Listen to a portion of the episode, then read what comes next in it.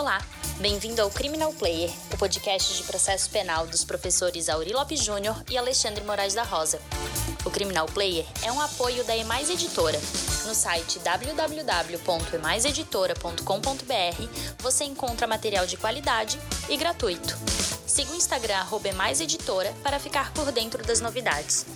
Você pode seguir também o Instagram dos professores Auri Lopes Júnior, arroba Auri Lopes JR, e Alexandre Moraes da Rosa, arroba Alexandre Moraes da Rosa, para ficar por dentro de tudo o que acontece no mundo do processo penal. Então, a gente vai falar com a Paula Salé hoje sobre negócio jurídico. Ela vai explicar primeiro para nós, processualistas penais, que nós não entendemos muito esse negócio, como é que foi essa inovação do processo civil e como isso possivelmente pode melhorar a nossa compreensão na lógica, tanto temos um processo negocial hoje.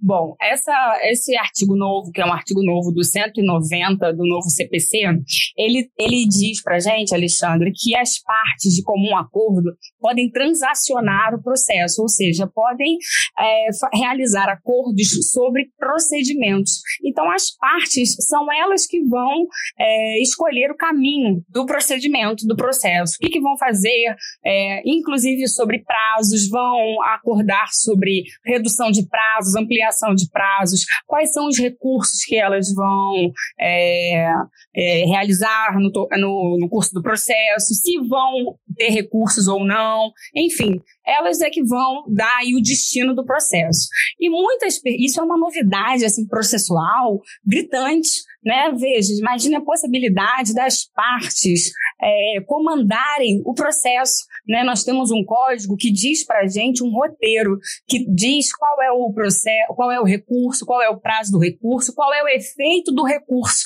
E com esse artigo 190 do CPC, as partes têm a possibilidade, inclusive, de modificar o efeito do recurso.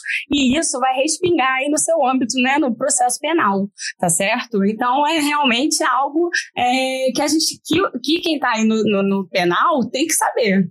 Isso é muito legal, Paula, porque eu tenho acompanhado pela magistratura uma confusão muito grande em tocante à teoria do processo. Alguns dizem assim, ah, mas o processo virou, voltou a ser contrato, tem um quase contrato. Isso, exatamente. É uma confusão, porque não é, é uma confusão. A gente agora no processo civil até vem comentando, as discussões são, então o processo civil é um contrato. Se a gente entender que as partes estão transacionando do começo ao fim, sim, eu posso dizer que o processo civil é um contrato, porque eu estou dando, inclusive, aí a data que começa e a data que termina, estou fazendo uma calendarização. O que, que é essa calendarização? Aí você tem lá no 191 do CPC a possibilidade aí já das partes, juntamente com o juiz, realizarem um calendário dos atos processuais. Olha que maravilha, você já sabe todas as datas do processo que os atos vão ocorrer. Isso dispensa intimação. Então, é algo que é muito mais célere, um processo célere. Você imagina isso no, no, na, na esfera criminal? Como é que não, não poderia ocorrer, né? Também. É, também é sempre possível discutir. O que, o que nos causa é, uma certa perplexidade para quem vem muito tempo é que tem sempre esse lugar da lógica autoritária do juiz comandando o processo. Exatamente. Seria a impor, as partes impondo ele. E o que é mais importante, né, Paula? Pode se dispor sobre as regras disponíveis, se pode, pode sobre tudo. Pois é, sobre regras que são, são direitos disponíveis. Mas veja, privilégios, exatamente. Mas tem também uma discussão, e eu vou além, Alexandre, agora eu vou te que um tanto quanto chocado, que também pode se transacionar mesmo que esteja se tratando de direito material, de direito indisponível, porque aqui nós estamos falando sobre transacionar regras quanto ao procedimento. Então, ainda que aquele direito material ele seja indisponível, já há entendimento de que pode se transacionar o procedimento, tá certo? Então, isso não é um impedimento. Mas eu falo no seguinte sentido, é nesse, nesse contexto, a gente tem que pensar assim, em partes minimamente iguais. Claro, claro, mas a, a intenção do legislador aqui, no âmbito do processo civil foi de partes transacionem, façam os acordos para justamente, acho que, como você mesmo disse, a gente ainda tem esse pensamento de que é o juiz que comanda o processo. Então, para tirar um pouco desse é, comando do magistrado e deixar com que os advogados, né, as partes, que são quem representam as partes, comandem mais o processo. Então, isso realmente é algo assim, eu sou uma entusiasta, é algo que é inovador, é inovador. E sabe o que, tá? que é uma baixa aplicabilidade disso? É que quando você tem hoje processos, processos eletrônicos, o PJE, o IPROC, o SAG, todos eles trabalhando numa lógica em que você não pode dispor. Então, me parece que tem um bom campo do Ribeirão, são entusiastas da tecnologia, em criar mecanismos que possamos acoplar aos, ao processo eletrônico para criar essa calendarização, as partes não ok, as partes não ok, e tem, e tem isso. O que é uma crítica muito grande por parte dos juízes, é que é isso acaba não explicar, é que não é as partes impondo a ele o não, calendário. Não, então, é de comum acordo, né? No tocante ao calendário, é, o advogado ele jamais vai chegar lá no, no, na vara e olha, excelência, né? É, a data tal da audiência é essa, a data do prazo é essa. Não, o advogado não vai impor, né? Você não chega na casa de uma pessoa, agora eu quero um bolo de laranja, por favor, me sirva tal bolo. Se então, bom, se né? for Se for bom, bom, mas você vai chegar e aí o artigo 191 ele é bem claro, são as partes de comum acordo com o juiz. Então, partes e juiz, porque você tem que saber como é que está o calendário daquela vara, Isso. né? E aí você veja, o advogado já levando pronto,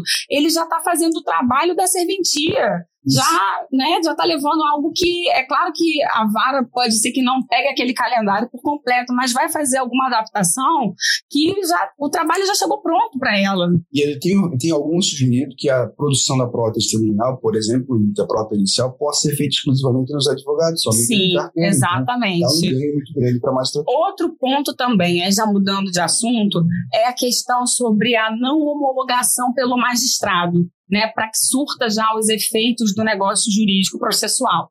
A gente tem na leitura do 190 que não há, nem no caput, nem no parágrafo único, em momento algum, há dizendo sobre a obrigatoriedade do magistrado homologar o negócio jurídico para que esses efeitos sejam imediatos. Né? Então, o magistrado ele não tem que homologar nada. Então, se as partes decidirem, que isso fique bem claro, que o recurso né, da apelação, que tem um prazo de 15 dias, que agora esse recurso é, vai ser o prazo de três dias, o magistrado ele não tem que concordar ou não concordar. Ele não tem que fazer nada. Aquele prazo de 15 passa a ser 3. Pronto, acabou. E tem que contar os três dias. E se a parte não cumprir, descumpriu. O que prevalece é a autonomia da vontade das partes. Tá?